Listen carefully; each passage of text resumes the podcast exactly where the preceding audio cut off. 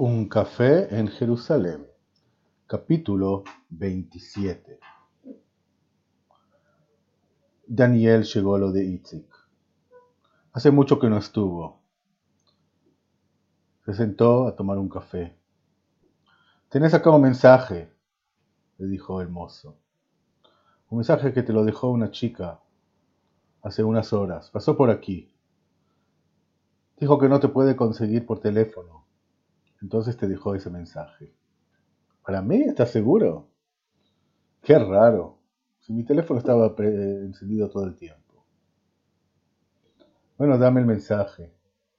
A ver lo que dice. Daniel abrió el mensaje. El mensaje decía muy claro. Llámame, no te puedo conseguir. Me parece que el tema es el café de Rejabio no todo lo que pensamos. Así decía en ese papel.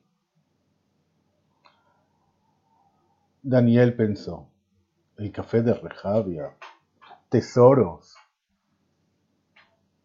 Si ni existe ese café. Ese era un café que funcionó hace mucho, pero ahora es un supermercado. Sí, como las canchas de tenis al lado, que ya ahora son un jardín. Ese es el barrio de Rejavia, un barrio, un barrio aristocrato.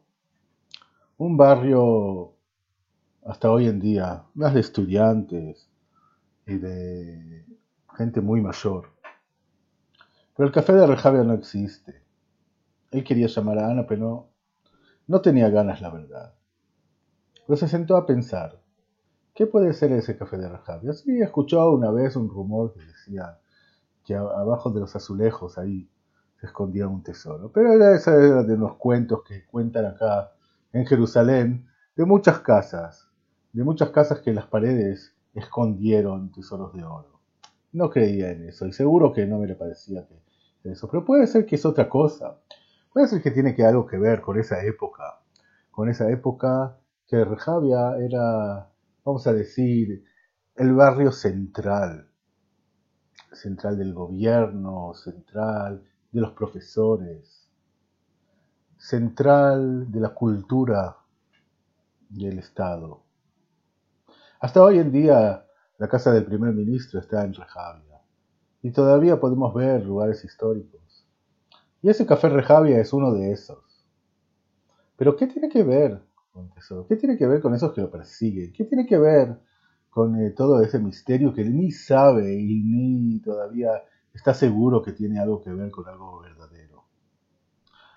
Pero como un buen eh, periodista, si recibe una noticia, tiene que fijar si es de verdad. Hoy no va a ir, dijo. Hoy no, va a viajar, no voy a viajar para allá. No que es tan lejos, de donde él vive en Vaca hasta Rejavia. Caminando puede ser 20 minutos. En auto, en taxi, 5 minutos estás ahí. Pero prefería sentarse en el café de Itzi. Como les dicen a veces, sentate ahí, ya todos van a llegar. Y la verdad es que llegaron. Llegaron algunos amigos, algunas amigas, alguna gente del barrio que se siente también ahí y él ni sabe los nombres, pero él está sentado con ellos y hablan o lee el diario juntos. Él se quería sentar y no hacer nada. Él quería estar seguro que ahora puede ser Daniel para él mismo. Pero por supuesto que era una ilusión.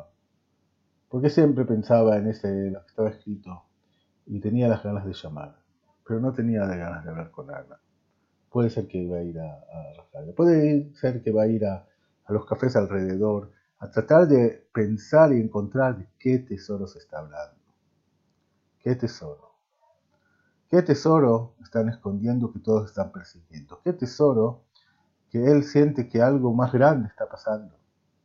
Pero se siente que ya se está acercando a algo. Así es Daniel. No podés pensar que es un periodista. Pensás que es un vagán. Pero la verdad que él sabe su trabajo decidió no llamar a Ana. Decidió estar sentado y pensar. Es escribir sobre las notas. Escribir la palabra tesoro. Café y tesoro. Café y tesoro. Café y tesoro. Café y tesoro. Escucharon un café en Jerusalén por Uri Ayalón, capítulo 27. Los invito a escuchar el próximo capítulo en unos días.